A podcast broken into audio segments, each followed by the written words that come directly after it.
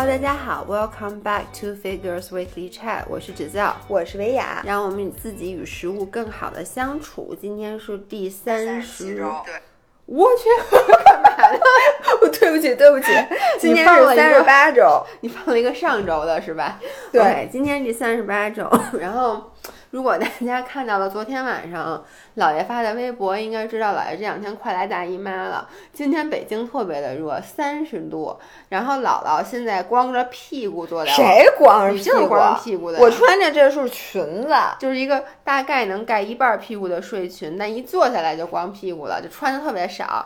然后姥爷坐在他旁边，首先穿的是长裤，其次披着一个毯子，把自己裹得严严实实，特别碎。你们知道什么叫东亚病夫了吧？这就是。是典型的东亚病夫。对，因为你知道吗？我这两天就是状态特别不好，就是要来姨妈之前，特别的打不起精神来，然后没劲儿。然后我昨天去健身房的时候，真的是经历我有史以来比较少见的一次，我，嗯，我居然会提前离开健身房，因为大家知道我们健身房现在只能练两个小时，嗯，我真的是不练到，我每次都是。关门的时候最后一个走的，每一次我都是最后一个走，因为他不是，比如说到八点半关门，我就会练到八点三十一，因为八点三十的时候他会过来最后说一句，说到时间了，我明明已经练完了，我还要跟他说我还有最后一组，就是 你这不成心吗？我就是这么一个，你也知道我这人就是有病嘛。然后呢，我昨天居然在练了一会儿之后就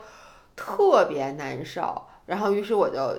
可能练了半个小时吧，我就走了。说实话，就是我觉得在训练过程中，尤其是做力量训练，其实你本身是每一次都是挺痛苦的。但是呢，你平时有时候赶上状态好，嗯，你是可能心情也好，然后你在看着镜子里面自己。就是比如说胀起的这个屁股的时候，你会给自己你摸着自己的肩膀 说胀起的屁股。我当时不知道我该如何理解，因为大家并看不见你这个动作和你的这个语言，大家以为我指的是屁股。对，但是就你能理解，就是做力量训练的时候，你其实会通过一些外观上的刺激，而且确实做力量训练它会刺激一些你的激素，让你有一定的快感，于是你就还挺能坚持的。但是。怎么说呢？大部分时候，其实我就问你，你健身的时候是痛苦多呀，还是快乐多呀？绝对是痛苦多。我跟你讲，是这样的，我甭管是跑步也好，还是说练力量也好，还是说我做。任何非娱乐性的活动，就是咱们你要你要说什么冲浪啊，或者什么，咱们先单说啊，咱就说那个那个更痛苦，你对对，那更痛苦是真的是，就是然后还有我最近开始，大家说姥姥爱上了骑车，我一会儿就要给你们讲 inside，并不是这样的。我我能跟你说，就即使在你跟我说之前，嗯，我都会觉得。你在骑车的时候，一定是百分之九十在骂街，百分之十可能觉得还行。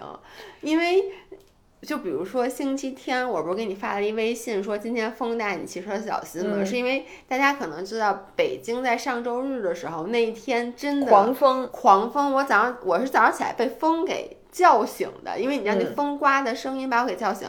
然后呢，我就起来走到窗户边往下一看，发现楼下什么那个树都被吹倒了，树的树都秃了。对，然后呢？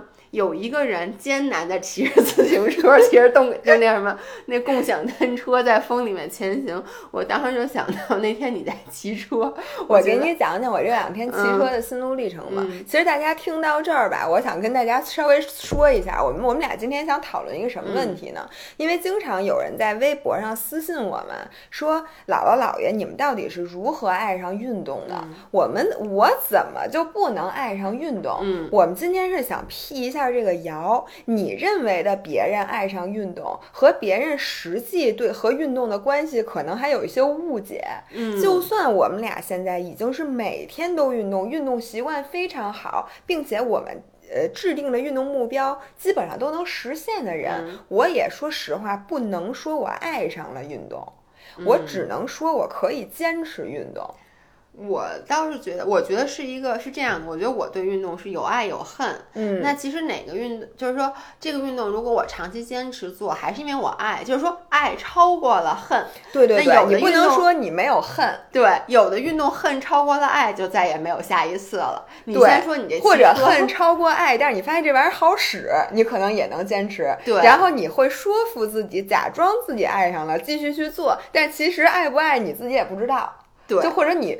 骗自己不去想这件事儿。那我先说骑车啊。首先，这个骑车这件事儿呢，是我今年的目标。嗯。然后我当时我今呃上礼拜啊，是第一次在北京的周边做骑行。然后大家如果有骑友都知道，北京周围呢是这个训练的圣地，因为北京周围山多。然后这个骑车的话，你其实最能提升你这个爬坡能力的，就是你不停的去爬山。然后我去之前呢，我就看了各种大家在这个著名，我去的是这个十三陵这边有一个叫大鼓棒线路，它基本上是十三陵一直往北骑，然后再骑到延庆，再绕回来一圈，大概是一百二十公里。然后我就看大家拍的各种美照，都是青山绿水，然后就是在山顶上一望无际，那边都是绵延起伏的山峦，这边一辆自行车，或者是大家在那边，我觉得太美好了。因为呢，老何他是一个非常不爱爬山的人，他也不爱骑车，大家都听过这个故事。他不能骑车，他不是不爱，他不能接受骑别人骑过的车，他觉得脏。不，还有就是大家都听过你们一起在那个哪儿巴厘岛骑车的故事，撒气儿了。对对对。反正呢，所以老和尚周末不在，我就想我可逮着一次了。我说我得好好拥抱大自然，我要站在大山间呐喊，我要做一名诗人，骑游诗人，吟游诗人，嗯，知道吗？于是呢，我就满怀兴奋，那天早上去了。首先你会需要起非常非常的早，因为大家都知道这个骑车呀，第一就是十点以后人就多了，车也多了。所以你在盘山道上骑就会比较危险。第二，在盛夏，比如说现在外边这个艳阳高照的下午，你是不可能骑车的，你根本睁不开眼，而且你会热死。所以大家骑友一般都会早早上七点，然后骑五个小时，什么骑到中午就收工了。于是我们出发非常早。第二呢，那天有点下雨，而且有点阴天，它非常冷。那天其实特适合骑车，我当时还想你这个。但是我下车的时候呢，我非常冷。就是真的吗？你爬坡儿爬到有不是还没爬呢，就是刚下车，你又有雨，然后你又冷哦。你下车下的是汽车是吗？啊，下你不是从你们家汽车？我谢谢你，我真的以为你从你们家汽车去，不是你连山都骑着大平路你不骑，你背着车就是对，是你是车，你用汽车带着那个车去骑，因为你如果从这儿开始骑，你还没到中午，你你到了中午你都骑不到你想骑的那山，你三点钟开始骑啊？那不。行，就是人家都得是早上开始骑，所以你需要。我说的是凌晨三点钟，这样你不是到那儿正好跟大家汇合你甭跟我说这漂亮话，你下回骑三点骑试试。我谢谢你，你闭嘴。然后。就开始你是，其实最开始你是不是特别舒服的？你觉得有点冷，然后你穿的挺多的，然后这个时候呢，你骑着骑着，刚看到景，你发现你开始上坡了。嗯，大家都知道，其实上坡啊，就是你的这个大腿，大家骑车都上过坡吧？我不用说，我不用多说吧？而且你骑公路车，你的。脚还是锁在这个锁鞋上的，以至于你骑车的时候，像我这种新手，我心里还有隐隐的担忧，特别怕那个万一对面过来，反正就是你会担心。你没法，而且你右边是把脚用来支地那个，而且你右边是悬崖，啊，那我肯定不会骑了。反正 anyways，你是心里有点担忧，开始爬坡。当时你就觉得，但是但是当时你想的是，哎，我这个爬坡还嗯还挺好的，你看我还锻炼了，我这挺累的，呼哧带喘的。然后一会儿你会发现。我我第一个坡爬了四十多分钟。四十多分钟一直在上坡，OK，所以你能理解你一眼望不到头，因为你是从这头，比如你在拐这个山弯的时候，你能看到前方，你是要翻一座大山的，而那座山你就一直在缓慢上坡，你的腿已经跟着了一样，但是你不能停。第一，如果你停了，你就掉队了，而且你停了，你你脚没法撑地，你不就出溜下去了？不不不，你脚可以下锁鞋，你可以歇，但问题是你是跟组在骑，别人没有人等你，就是说如果你。不骑，你就将要自己独自的去骑这个线路。Which I can take，因为我不认识路。OK，反正你就是不能停的。然后那种，我爬第一个坡的时候，我我已经我要哭了，因为那个第一个坡其实是我们当天爬的最高的一座山，就翻的最高的一座山。然后在这个坡上的时候，我我必须要说，我我到后来已经一点儿都不生无可恋，就我一点儿都不高兴。而且你骑对，因为你都别说你了，我就平时骑这个共享单车，嗯，然后呢，在骑到健身房的路上就会经历一些上下坡，就立交桥的那种上下坡，嗯嗯，我都不高兴，你能理解吗？真的是，因为那个大腿前侧的那个染灼烧感，而且它跟那种你比如做深蹲那种。力量上的灼烧感不一样，因为它没个头，你知道吗？就是你，而且你每一下都是痛苦，你不是大腿前侧酸，就是大腿后侧酸，就是屁股酸，而且我浑身都疼，浑身都脖梗子都而且你一直在不停出汗，我还没有办法脱那个风衣，因为我穿太多了，你知道吧？然后你就跟着它一步一步的蹬，而且一点儿都看不到头。你离那个山，你不知道什么时候能爬完那坡。每当你觉得这坡爬完的时候，你会发现下一个还是坡。嗯，就这样，我爬了大概四十多分钟。这时候突然我发现开始下坡了，然后这时候我突然一下就觉得，哎呦，骑车还是挺好玩的，因为你知道下坡你就唰一下，多危险啊！是有点危险，但是我发现我是一个天生下坡我不害怕，因为我不恐高啊，所以我就刚把嘴张开准备开始笑，我发现完了，结束了，又开始上坡了，就是我也就冲了一分多钟。我的腿还没有恢复，我还没有来得及站起来，说我歇一会儿，又开始上坡，第二个坡又爬四十多分钟。你知道，在爬到第二个坡的中间的时候，我已经每蹬一下就是一句脏话。我到爬完第二个坡，我把我这辈子脏话全说完了。就是你知道，你为了保持一个节奏，嗯，你需要每蹬一下都说一句“我操 ”，你明白吗？就就是“我操我操，我操”。就这样，然后别人所有的人跟我说话，我都不回答，因为我当时心里我马上就要哭了。我第一次骑车就是拉练一百公里哭了，就是因为我的情绪完全崩溃，就因为我想怎么还没完，有完没完？然后这次骑行第一是爬坡，然后我累计那天骑了在车上的时间应该是将近五个小时，累计爬升其实超过了一千六百米。嗯，就是高度，你想一千六百米的爬升是什么概念？就是哎，那我特别想知道，你第二天回来是不是就主要都是因为你从一千六百米你要下来嘛，所以你就星期天的时候是不是特别爽？没没，我那天已经下来了，就是它就是它有上有下有上有下，因为你要爬了一千六百米，你总是你反正你上多高，你总得下来嘛。呃，对，对你总是有爽的时候的嘛。但是爽的时候，有时候也不是特别爽，因为车多了，快，而且会快，快，你还得踩刹车，所以你嗯不能利用全部的动能。这是第一，第二，当天那个我发现就是骑车，真的，你的脸上我浑身都是小黑虫子。那天我刚才起来的路上都是，因为这个季节，就是这个山里面都是那种黑色的，跟腻虫一样，的然后我根本睁不开眼一路。第三，从中午开始，我特别的晒。而且那个风，你知道那个风，你骑得快了之后是非常硬的吹在你身上，你觉得你整个人真的跟茄子干似的，就完全被晒干了。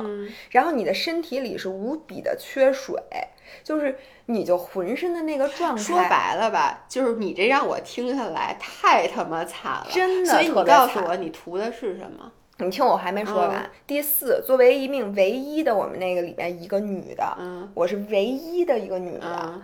你会发现你比别人痛苦很多，是因为你没法上厕所。就是你知道吗？骑行裤是一个背带裤，你在背带裤的外面要套一件骑行服，而且在野外是没有厕所的。男生都是在路边儿，而且他们那裤子扒下来可以直接尿。我需要把上衣脱光了，把背带拿下来，我才可以上厕所。我决定送你一个那个。女生站着尿尿的那个，不是，那它也没有口啊，它没有口。你买一男生的那个带个拉链儿的，它不是，他们是直接翻下来。我怎么翻？它没有那么大弹性，我肯定会尿裤子。反正就是，所以呢，overall，这就是我基本上，我真的觉得我那天惨透了，而且吃的饭都是那种，我虽然吃了一大顿驴肉火烧和那个，但是你休息的时间是非常短暂，你需要马上去骑，因为你需要赶在。天黑之前，你你得能回来。所以我说实话，我整个那天，你别说之前有人问我，呃，之前有一个骑车大神说，他百分之七十的时间是在折磨，百分之三十是喜悦。我觉得我绝对没有到那么高这个喜悦的比例。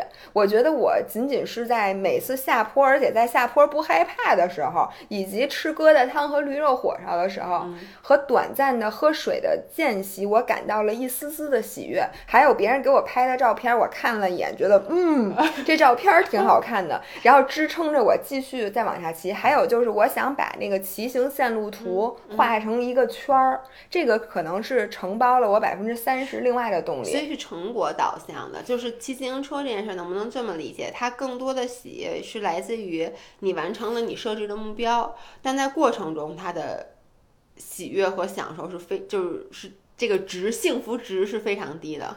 我必须得说，百分之三十来自于拍照片儿。百分之三十来自于我那天骑行的线路画了一个完美的圈儿，对，就是另外百分之三十来自于对我的目标我达成了。比如说我说我今天要骑一百二十公里，我就骑了一百二十公里，我觉得我自己特别牛逼。嗯，说实话，不仅是骑车，我觉得就算是我大家都觉得我很爱的跑步，完全没区别，就是这样的。因为每一次跑步，除非我那天跑的特别划水。就是我随便那么瞎跑，然后只跑了对对几几公里，还一直在聊天，你还答应，而且必，而且一定是一个新线路。就比如说我去哪儿哪儿玩儿，然后今天早上呢，我就是那种它叫咖啡跑，嗯，就我早上随便去跑了，我也不在于配速，可能跑了两三公里，然后回来的时候买了一杯咖啡，然后我沿途景色还特别美，这个时候我可能说我非常 enjoy 这次跑步，但是我的大多数跑步训练，我必须要说。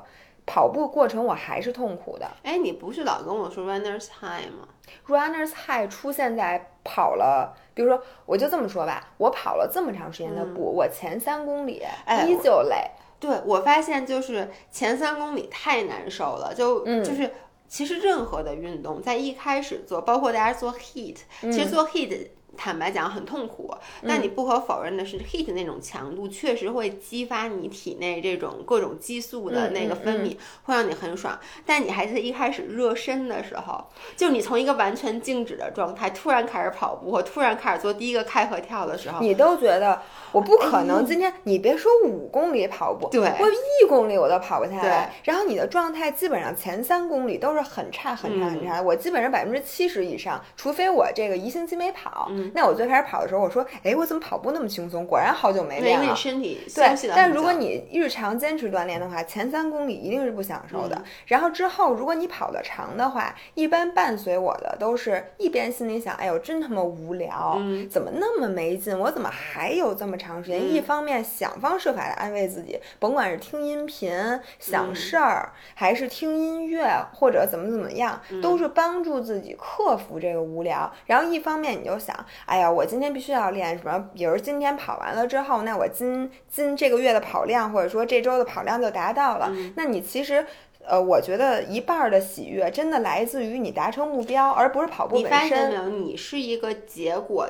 激励型的人，就只要这件事儿，它过程不管再怎么痛苦，你其实更加在乎的是这事儿，而且这事儿越不好干越好，这事儿越不好干，说明能达成这个目标的人越少，这样子就更能带给你就装逼嘛，就是让你觉得，对，你看我我牛逼吧，牛逼，对，是我发现你真的是一个结果导向的人。我给你讲一下我每次跑步时候这心路历程啊，前三公里。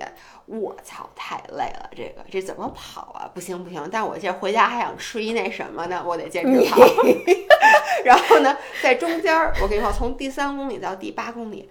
哎呦，我跑好快呀！我看配速，哟，六分四十，太快！我怎么跑这么快？你这就觉得，我觉得我今天应该能尝试下二十公里。我跟你说，真的是这样的。然后说我要跑完二十公里，我晚上就能吃一那什么什么什么。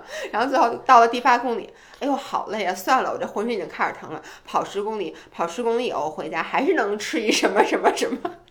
我所以您横着就是为吃点东西，就是对我其实非常不好的，就是我在做这种怎么说呢？就是按咱们这个话来讲，叫做过程，呃，过程中幸福感比较弱的这个体育项目，我的思想都非常的简单，也非常的功利，我真的是奔着消耗热量去的，有一点。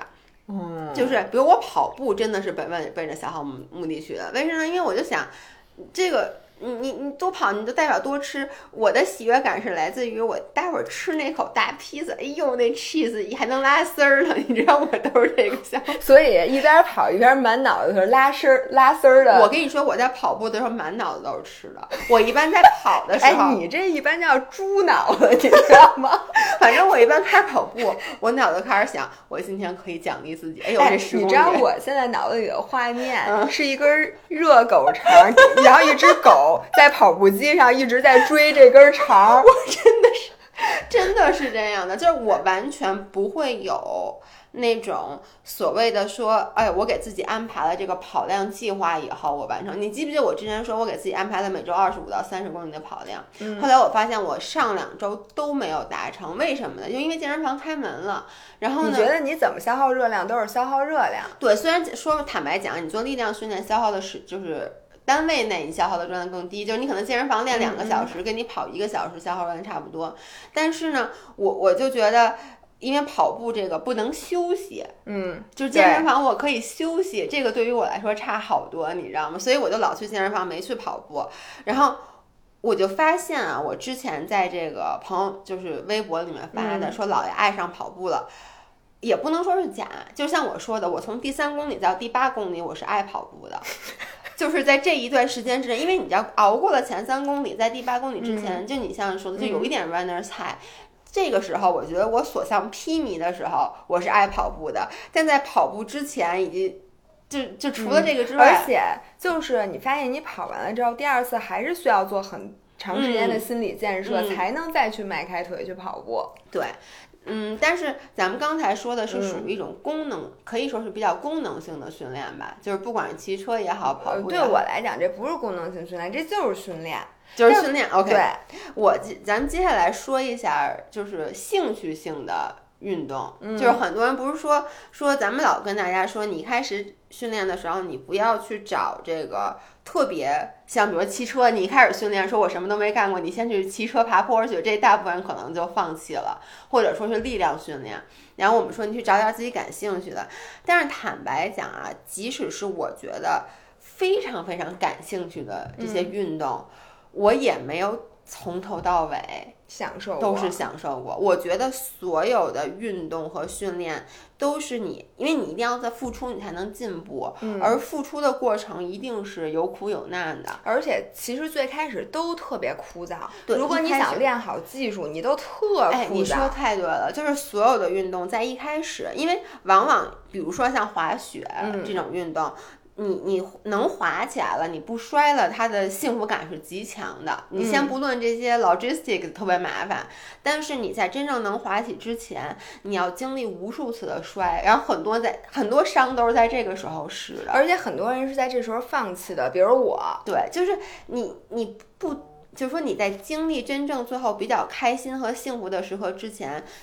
这个运动先要给你好多考验，去 make sure 你愿意去付出，然后它才会慢慢的把这些喜悦感一点一点的释放给你。那我就问你，比如说你现在滑雪，你算是坚持下来，你开现在开始尝到甜头了，对吧？对，滑雪还有刚才你说的冲浪，我觉得就是你冲浪尝到甜头了吗？我冲浪尝到，因为冲浪就是我觉得对于我来说啊，什么是甜头？就是你能站起来，然后能够享受这个速度的快乐，我觉得这就叫尝。到甜头了，滑雪我必须得说，我是从不摔开始，我才开始尝到甜头。那你之前是怎么坚持下来的？对，我就想说，这个呀，就是取决于你知道，有的我属于进步特别慢的，因为其实在这个雪季之前，我之前已经滑了五年雪了，我每年滑在雪上的时间，那天我看了一眼，也就八天。也就是说，我顶多有四个周末去，这就算不错的。有时候一个雪季，我有一个雪季压根儿就没去，还有一个雪季可能去了三四天。那这个时候其实能体现出什么？就是我其实没这么爱这个运动。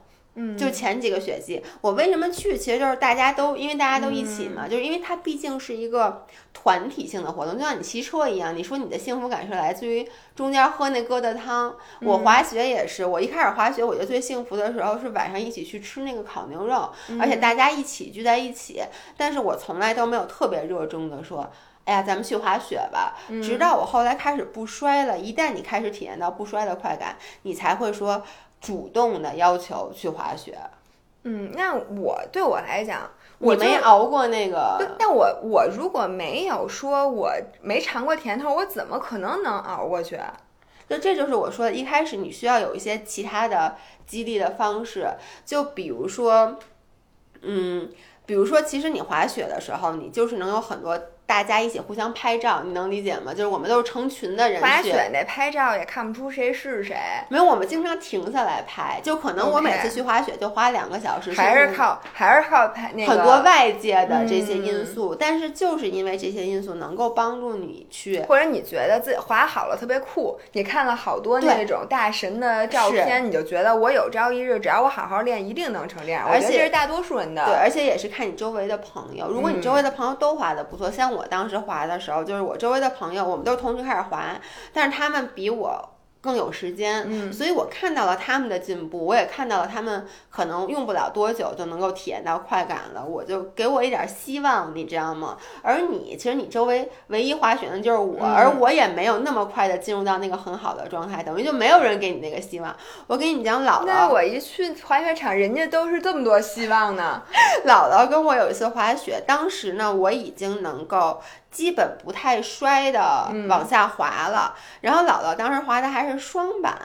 你记不记得？对，你们让我改单板那次是吗？对，但你还是滑的双板。就有次你跟我和张涵一起去，我滑双板。然后我们去的南山，南山其实要我现在看，我根本不惜的滑，因为太短了。但当时还觉得那个中级道是一个特别陡、特别陡的坡。然后呢，我和我男朋友就从那上面就滑下来了。单板虽然难，但单板的好处是它没那么危险，它速度很好控制。而双板的好处是你上去你就能滑，你不容易摔。但是双板想控制速度就比较。难，于是呢，姥姥就滑着双板，因为那坡比较陡，然后我们又都不是滑双板的人，我们也不知道他会遇到这个困扰，所以我们都没搭理他。我们俩下来了，就坐在底下等啊等啊等，就发现你记得那次你一直没下来，然后等他最后下来的时候，他眼睛里面就含着泪水，然后他特别的生气，就是说你们把我扔在上面，我怎么也下不来。我从那次之后，我真的我都不能想滑雪。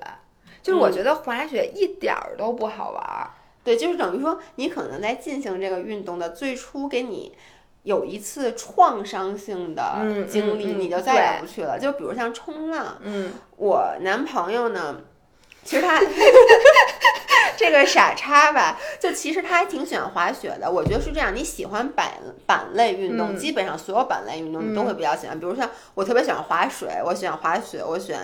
就冲浪我也喜欢，但冲浪的机会比较少。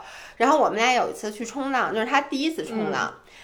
我跟你说啊，就他，因为冲浪是你先要趴在冲浪板上，你要等浪。它不像滑雪，你到了山头就往下走。嗯。冲浪你要趴在那板上，看着远远远方的浪，浪来了以后你再使劲。学会去抓那个抓那个浪。其实你发现没有，冲浪百分之九十的时间你是在等那浪。没错。你真正冲的时间太少太少了。对，对吧？我觉得冲浪对我来讲啊，最开始几节课我特别喜欢冲浪，因为有人，因为有人推你，对，而且他告诉你，哎，好，这浪能冲，准备好，然后你歘一下站起来，你觉得，哎，这冲浪挺容易的嘛。从第三节课，教练开始教你，首先自己。玩了命的滑，对我给我累的都不行了。其次，你发现你真的不知道怎么看，你抓不住那个，你抓不住，而且你不会看，而且你滑速度不够快，你也冲不起来。而且我跟你说，抓不住那浪，一般不是说你错过就错过了，经常的时候被拍、被翻掀过去。后来我就不喜欢冲浪了，我觉得它这简直，除非你真的就住在海边儿，你觉得冲浪是你最。方便方便的运动，要不然的话，我真的也不是特别知道大家这个冲浪是怎么克服这段时间的。嗯，对，反正我没克服。你知道吗？我后来听，就是很多冲浪大神说，冲浪本身跟瑜伽一样，它是一个非常自然的事儿。你能理解吗？它是一个非常没感受到，就是 他们其实形容他们在冲浪的时候，他们最享受的不是。浪来了，他们不管怎么钻洞，那个非常很爽。但他说他们冲浪其实是特别享受，就是因为冲浪一般不是一群人一起，一般是一个人的运动。说就是坐在他们原话，飘在海上孤独的等浪的时候，能够思考人生。你你能理解吗？就是。这其实是一种冥想，对它就是我说的嘛，是一种非常禅的事儿。就是很多真真正的冲浪大神都说那个就是他们整个身心灵净化的一个过程。哎，我能不能这么说？你看啊，对于冲浪大神也好，也呃也是一样的，就是说他们可能超过百分之七十的时间。其实是不是那个高潮？对，就是每一项运动，你无论看纵向还是横向，高潮都是非常非常短暂的。对，像跑步，你的高潮可能来自于你第一次马拉松，你第一次十公里，第一次二十公里，第一次三十公里，就是这些第一次。嗯，然后也来自于你第一次感感受到 runners high，就是我的三公里到八公里嘛。我想说，其实很多的时候 runners high。也不是真的，你突然一下跟嗑了药似的，觉得哇塞，我怎么这么高兴？没那么强烈，其实就是突然没那么累了。然后呢，我对于我来说，那 runner high 就是我突然意识到，哎。也能跑，对，没有那么难受了。觉你自己觉得你重新认识了自己，原来你觉得你自己不行的事儿，现在你觉得你行了，仅此而已。但是你跑的时候，你该不想跑，你其实还是不想跑。就是我没有一次做到，说我真的就是我这目标达到了。但是我仍然觉得，哎呦，我怎么没跑够？我再跑十公里吧。你可能觉得，哎呀，我我还能跑，我也就这样。但是你问我，你要从内心问我，你想不想跑了？我觉得我更想去喝咖啡，吃点甜品，或者我想去吃点饭，我歇会儿。我如果从就是。我是觉得爱上运动这话，爱这个字啊，它需要被重新的定义。很多时候，大家觉得自己没有爱上运动，其实它可能跟咱俩差不多，只不过咱俩觉得这就是已经叫爱了。那他可能觉得，哎，是不是别人喜欢这项运动，就真的像你喜欢吃蛋糕一样喜欢？那对我来讲，绝对不是这样，因为他永远不是吃蛋糕，他是为了吃蛋糕。那是你，就是我觉得你刚刚说的特别对。包括我刚才说到冲浪的时候，他很多人他在海面上体验到的是那种宁静的感觉，但是呢，对于我来说，我一般就是狂躁，我就想说好晒呀，哎呦这浪怎么还不来？而且我就觉得我我他妈冲浪，我我不不不冲我来干嘛了？这个你看跟骑车一样。百分之七十的时间你是在爬坡的，对，那我就觉得这怎么还没完？我什么时候才能下坡啊？但是对于那些骑车高手，人家可能就觉得我爬坡的时候，我就是在思考人生，我在享受这个慢的过程。换句话说，对吧？你不上坡，你怎么下坡？哦，好有哲理的一句话。它就是在积累嘛，所以其实大家体验到的痛苦是没差别的，只不过就是说你能不能忍受。所以我觉得对我来讲啊，运动分两类，不是说爱和不爱，而是一种你可以忍受，一种是你不可以忍受。对，其实就是说这个运动给你带来的，像我说的喜悦比痛苦多，或者你的满足感更强一点，你就能坚持下去。对，你满足感弱，你你就坚持不了。我觉得还有一点最重要的，就是说这个运动你现不现实。嗯，就很多时候吧，你说你去冲浪，你去滑雪，是你可能可以，你说你可以忍受，你练练练，肯定能练好，你也不是不讨厌。问题是你不可能天天去做。我觉得对于大多数来讲，这样的运动。其实就是你很难真正的去爱上它，因为你爱上它需要大把的时间，你需要积累。但是咱们普通人没有这么多功夫去干，你得变得特别爱，就你变得越擅长，你就越爱嘛。嗯，但是这些运动它没有，咱们没有条件变得那么擅长。我觉得滑雪还好，因为我真是认识很多很多人，就是冬天整个就搬到崇礼，尤其好多我认识的人，他就那种。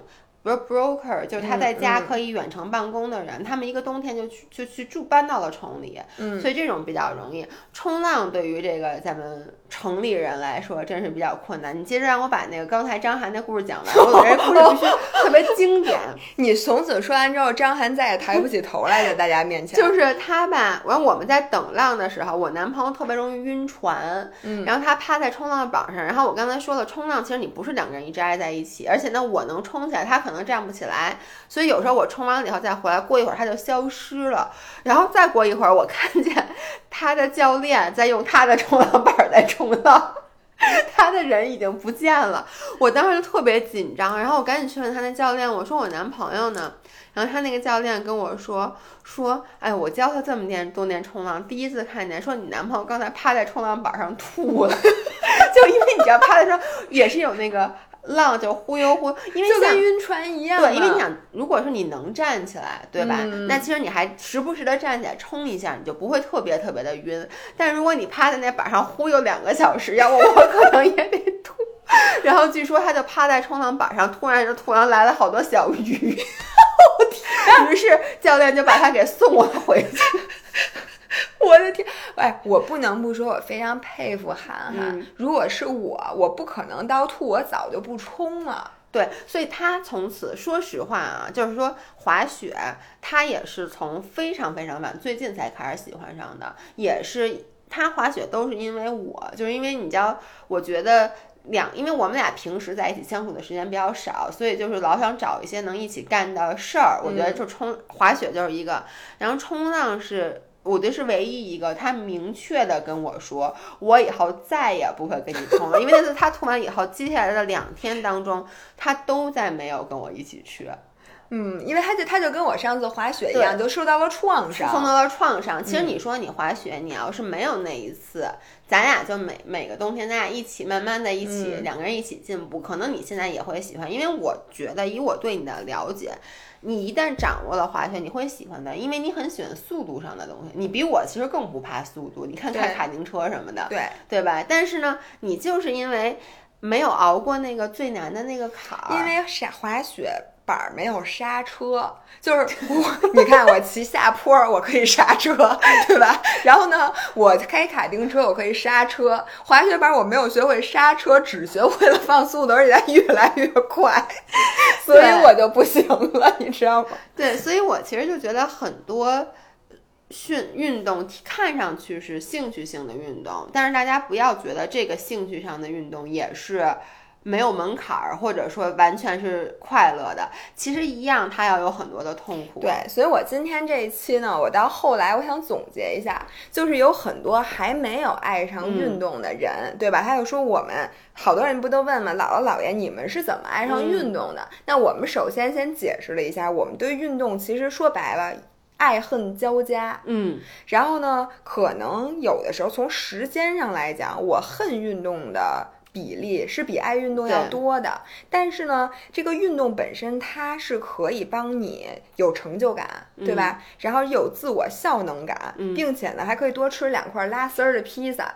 对吧？对，然后它可以让你变成一个更好的人，就运动本身是对咱们有好处的。于是于你如果加上这个权重，嗯，你可能觉得，哎，那好像好处比坏处多。那我可以说服自己说，我爱运动。一旦你说服自己之后，你可能就真的就是爱，越来越爱了。你就尽量的不去想那些 downside，你多去想 upside，你可能就好了。那对于一个现在还不知道，比如说。我举铁，我觉得，哎呦，怎么那么累呀，这么枯燥，把手都磨出那个茧子了，也也练了，反正也觉得好像也不太减肥。然后你做有氧吧，你觉得要跑步太痛苦了，哎呦，这骑车也挺痛苦的，干什么都挺痛苦的。然后你要说什么跳舞或者什么吧，你觉得自己好像不太擅长。对于这些大多数人其实都是这样，对吧？咱俩原来也是这样。那对于这些人，咱们有没有几条就特别好使的，或者说大家一下就能照着做的这个小 tips 我建议？第一啊，就是首先你其实先要弄明白你是一个什么驱动、什么样驱动的人。嗯，我觉得如果这个人像你一样，就像姥姥一样，你是一个目标驱动的人，其实你的优势挺多的。因为坦白讲，如果你是目标驱动的人，呃，我的理解是再痛苦的运动，只要你完成了，它带给你的喜悦感都会很强。这样子，你其实可以选择一些像跑步啊，这个。骑自行车之类的运动，我建议大家呀，就是咱自己说自己的，像我这种目标驱动的人，你就选一个门槛比较低的，只要卖力气就能行的。对，你不要选择一个技巧要求比较高的，比如说你要学杂技，你发现你这人窝不下去，或者说舞蹈，你发现你就是很对，或者说很差，或者说，比如说你是一个目标驱动性很强的人，嗯，然后呢，结果你去。比如说你去学了滑雪，嗯，然后呢，滑雪它其实也也也不能说完全靠天赋吧，但就是说它不是像你刚才说的卖力气，就是比如你只要使劲蹬、使劲跑就行了。没错。所以可能出现一个什么情况呢？就是你设定的目标你完不成，反而你周围人都完成了，对你的打击非常的 大。那打击太大了，我跟你说，同学 们，就别人都已经出溜下去了，别人都在下面等我，不管我，让我一个人在那儿，我怎么都下不去。对这种打击反而很大，你就会一下子丧失了对这个。运动的一切兴趣，对，所以如果你是目标驱动，而且你是觉得我完成了这个东西，说证明我这个特别牛逼，嗯。那我建议你不妨去选择一个像跑步啊、骑车啊、游泳啊，或者你再练练这个极限马拉松，你再练练山地越野跑，或者你像我一样，你练练铁三，就这种既没有门槛儿，但同时又特别牛逼，就是因为你你。你就是靠卖力气取胜，你就靠积累，靠耐力，靠决心，靠因为这这三这几个运动有一个共同的特点，就是只要熬年头，就好像你在国企当处长，嗯，一样，你只要付出的努力比别人多，你一定就比别人强。对，那也不是，你看我跑步，我就是跑得慢，不，你跑得少，就你如果当然了，这东西也有天赋，你不能和那个天生。神力的人比，你就和普通人比，那一定你跑两年的人，一定都比你跑一年的人跑得好。而且你发现没有，很多这样子的运动，它虽然也有各种比赛，但它更容易给自己设定个人目标。就我不跟别人比，我就是，比如我去年只能跑一个什么样的配速，我今年提高一秒是一秒，我就觉得我达成了我的目标。没错。然后我觉得就是这个，然后你再说你，我觉得拉丝儿的披萨 也没有？我再说一种，如果你是那种。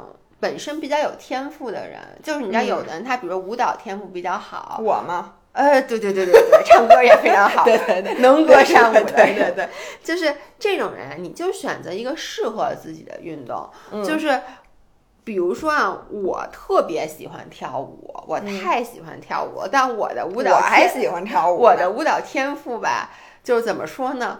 我跟你们说，我在之前跳了五年的舞，结果别人一看还说：“哟，只道不太听。”说那个说对于第一次跳舞的人来讲，你跳的已经很好了。对对对，就是我天生不太适合跳舞，所以后来我就发现，不管我再怎么努力，我的进步空间非常的小。包括我很喜欢跳钢管舞，那后来我为什么放弃了？就姥爷之前自己还开过钢管舞教室呢，拉着姥姥一起，两个一个完全不跳钢管舞的人和一个就是水平非常低的人。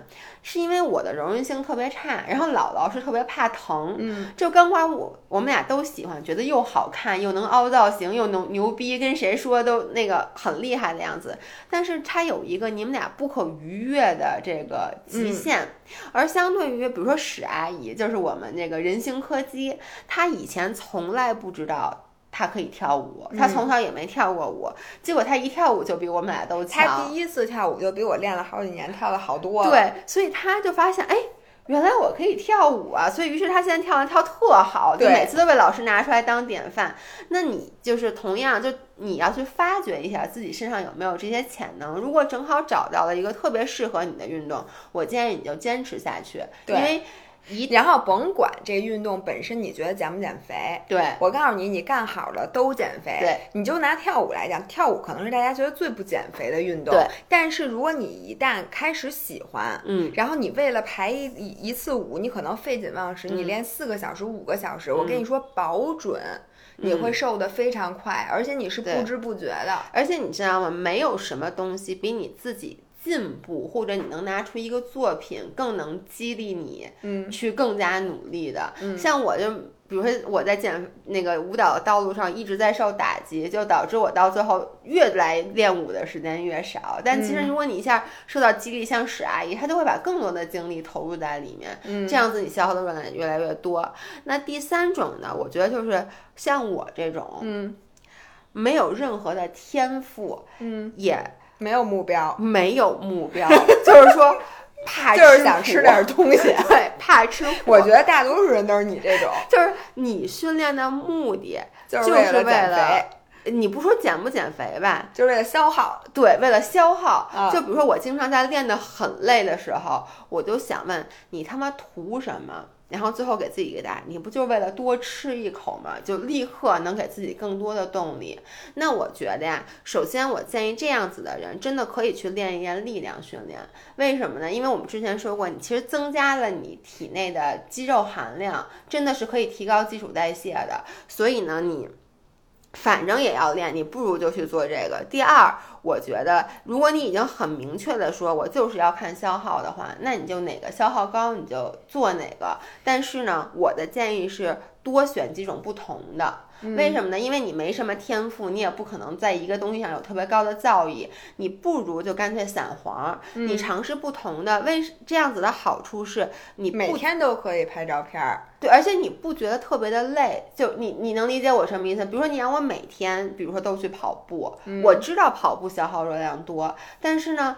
我又没有那么强的目标，就是我会很容易就放弃了。然后你说让我每天做 heat，我身体也吃不消。那你不如就这样，比如一个礼拜安排两次 heat，安排两次这个健身房力量训练，再找几个，比如你选跳舞，再去冲两次浪，这样还能吐两次。反正就是说你再找几个，比如像那种完全。比如跳舞啊什么这，就说你不擅长，但是呢，它可以让你至少这两天也动一动，至少你不会经历那个无聊的 part。对，因为甭管你多爱这项运动，只要你只做这一项运动，你绝对百分之七十以上的时间你都觉得特别无聊。对，所以说白了，如果你的目的就是消耗的话，你不是在追求单天总消耗最高，而是整体总消耗最高。那也就是说白了，你尽量给自己能少一点休息日。对吧？因为你其实就不怎么锻炼嘛。但是如果你做这种，像我觉得，比如像跑步，就是你这种骑自行车这种，你也不可能每天都去山里面骑。所以它虽然说你骑一次消耗特别多的热量，但是你要说我去练这个的话，我的总消耗就没有那么多。但是呢，我在家架了骑行台啊，对。所以就是说，那个有氧啊，总体来讲，如果你想消耗多的话，你肯定是要做有氧的。有氧是你逃不过的。当然了，你可以选择各种各样的有氧方式，反正你走路都行。反正只要你每天积攒这种一定的时间，你的消耗是一定有的。对，反正我觉得 variety 就是多种形式是最容易坚持的，因为即使有一个运动，比如说你看像我，我真的不太没那么喜欢跑步。然后呢，你要让我想我每天跑步，我我真的受不了。但是你说你每周跑两次步，嗯。为了消耗，我觉得哎，那还行。尤其是像我，比如把这两周我不连在一起的话，我每一次跑步之前，等于前几天都是没有那么大消耗的，还有点新鲜劲儿。对，一个有新鲜劲儿，一个跑起来没有那么累。然后我再安排，比如两次柔术，然后再安排两次力量训练，就这么一看下来，哟，每周都每天基本上都有事儿，都有事儿，都在练。然后呢，就算没有任何一个运动我是百分之百那么喜欢的，但是我也不会因为它的痛苦而放弃，因为它没有那么大的量。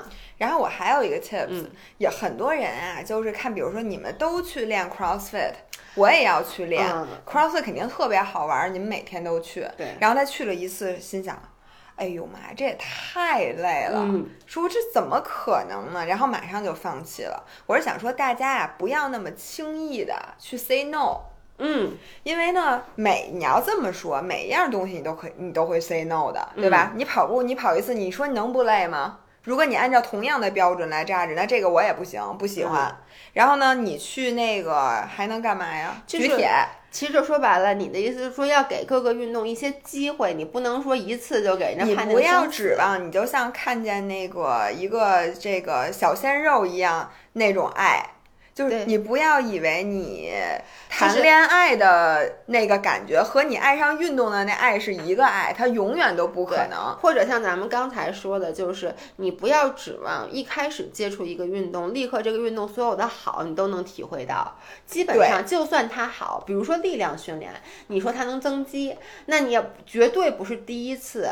你能增肌的，而且相反，力量训练在最开始做的前半年，第一你找不着哪儿是哪儿，你发力都找不对；第二，每次练完浑身酸痛，练的地儿和没练的地儿都是非常酸的。而且一定有你不想让它长大的肌肉，它长大了，一定有。对，所以就是说，你看前半年都是一个可能不是那么理想的状态，但是你只要坚持下来，半年以后，第一你会发现，你训练之后的那个酸痛感会大大降低，就除非你这次上了一个特大的。重量，否则的话你的身体会适应。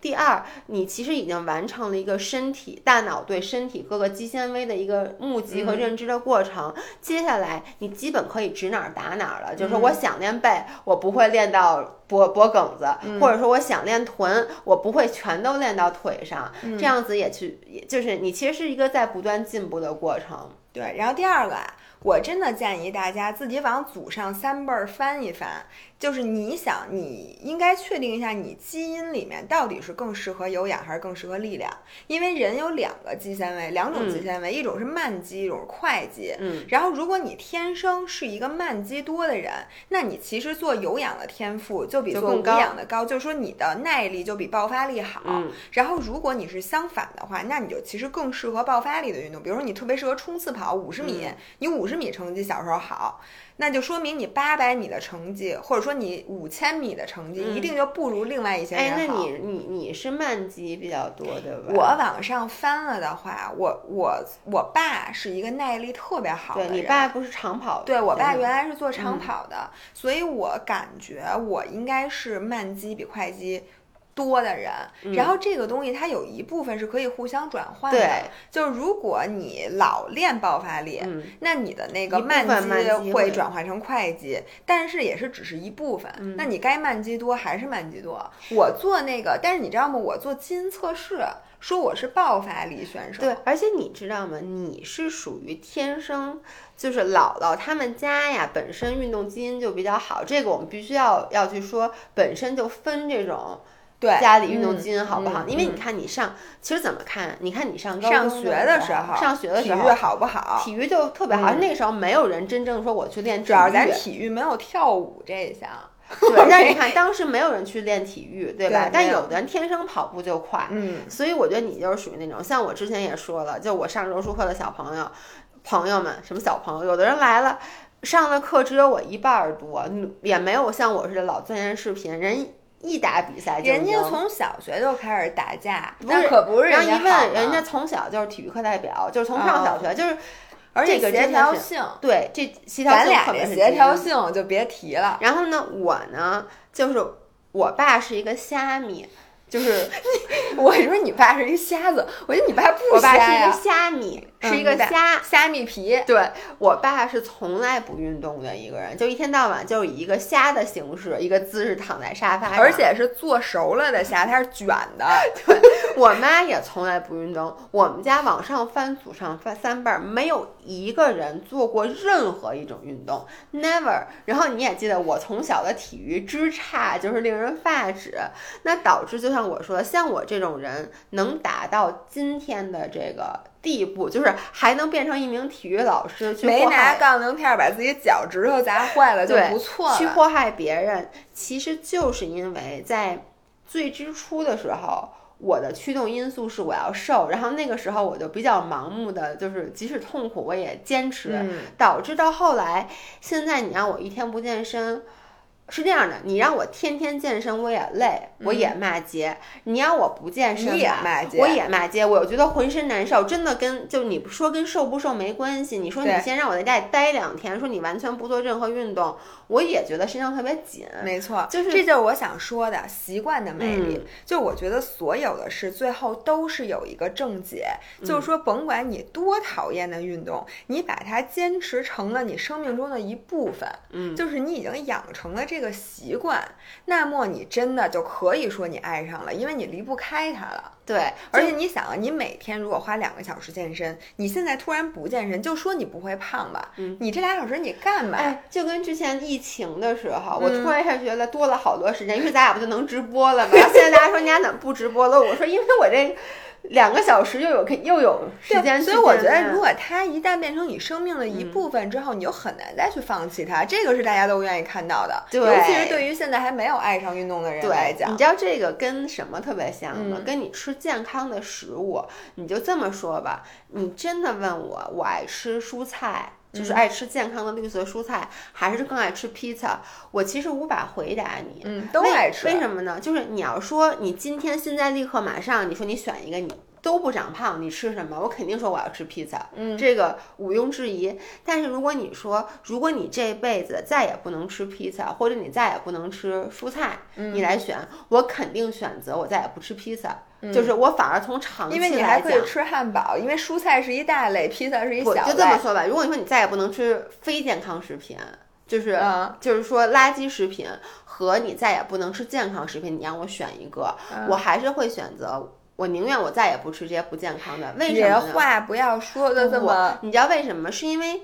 因为我说的这个比较极端啊，就说你再也不能吃这些健康的了。我每天都只能吃披萨、汉堡，虽然它是好吃，但是我身体其实不舒服。我天天连着吃，那我宁愿我舍去这部分的快感，因为从它带给我的快感和痛苦来相比的话，长期来讲，其实它的痛苦更多。嗯，而绿色蔬菜呢，它短期带给我的快感没那么强，但长期它的快感更强。就跟运动一样，你说短期，你说今天你能休息一天，完全不会影响你的任何减脂，你愿不愿意休息？我觉得谁都说，哎，我今天休息一天吧。而且我每次都纠结，对，就是我每一次运动就。即便是到现在，我运动习惯这么好，我每次运动之前，我还是需要做心就理建设。拖拖拖拖到特别晚。嗯但你说，如果说这辈子让你选天天运动，还这辈子再也不运动，你肯定还是会选择我宁愿天天运动，因为你已经养成了。哪怕你选完了之后自己再每天抽自己大嘴巴呢？对，但因为你知道，如果你说你这辈子再也不运动了，我想到那种身体的不舒服、嗯和训练的时候我可能身体经历的一些痛苦，我觉得我宁愿选择那个痛苦，对不对？就是我跟你说。所以大家呀，在不想运动的时候，可以想想我们的话。然后最后我还想说一下，就是尽量给自己创造一个特别特别方便，你完全就是不要要再让去健身房，或者说拿东西或者 set up 就这些事儿，不要再让它占用你的心理能量了你是。想做广告吗？不是啊？哦，你想干嘛呀？那那我来做广告吧，因为你说到这个，我突然觉得咱们减脂，咱们线上的课程太适合大家了。哦，我是想说，因为我不是刚把我的骑行台子治好吗？我当时啊是想把我这个平时这个骑行台立在那儿，嗯然后在我需要用的时候，因为它只是把它就是装上就可以，就非常简单。嗯但是我就看了各种视频，连大神都说，他一旦把它收起来了，它嗯就不容易骑了。所以就说这些这么小的一个不方便，嗯都会让我们可能就不做这个运动了。对，所以就说我们普通人绝对不能给自己制造任何不方阻便的 东西。比如说你这健身房虽然说它好，但是它离你们家的交通不不方便。不方便，嗯或者是说这个健身房洗澡的地儿不好，或者它那个怎么，就哪怕空调不好，嗯或者说是什么的，就是这个东西，哪怕有一点点的不方便，都可以导致你整整体全盘皆输。因为你会给自己找各种的借口去说，哎呀，那我就别去了，因为什么什么。只要你这因为这东西后面能说的比较多，他说的越多，你这个运动就基本上越不容易坚持。其实，对对对，所以我就想说，当时我第一张真正能坚持下来的健身卡，其实那健身房特别贵，嗯，但是是一个酒店啊，的健身房，对。但是我当时就想，我一定要做找一个我根本挑不出任何毛病的地儿，离我们家又近，条件又好，人又不多。最重要的是因为贵，因为你钱都花了。你说那张卡，，钱花了并不能。我跟你说，一旦钱花了，你就觉得你这钱从来就没有过，嗯它其实对你不能造成约束，可能约束三天，第二个月你就觉得去不去没关系，嗯但是你就想不出任何毛病，就是你想到它，你心里是顺畅的，才嗯能让你去克服。因为运动本身已经很累了，如果你去那儿再不方便，我估计八成你就不哎，去了。哎说特别对，就跟有时候，比如我健身，对吧？我咱们不现在健身分时段儿嘛，嗯我就会给自己找借口，我说，哎呦。为什么现在我不下午去或者中午去？因为现在健身房不让开空调，这热呀，热我就嗯不想去了。然后呢，我经常有时候说晚上为什么不去？因为晚上这交通都不太好，那我就不去。反正能给自己找各种的借口。对，嗯，那最后我对不起啊，因为你一下声儿大了，我就知道你因 为你说到这儿，我真的完全没想做广告。你突然说到这儿，我想到了就是顺水而来的这个广告。你赶紧说吧。因为我们吧，之前不是一直在大家在家里给大家做那个直播的训练课程嗯吗？大家都表示特别特别喜欢。但姥姥姥爷说白了，我们俩就是跳 burpee 啊什么，那真不太行。就我们俩其实，在代课这方面并不是最专业的，没错。然后呢，我们的专业是那说相声。对，然后我们的健身房，因为大家都知道我们俩有线下的健身房，我们健身房这段时间推出了一系列的线上健身课程，是专业的老师带大家做，而且呢还是那种。不是那种直播，只能你看见老师，老师看不见你。它是那种视频会议的形式，老师还能给你指点动作。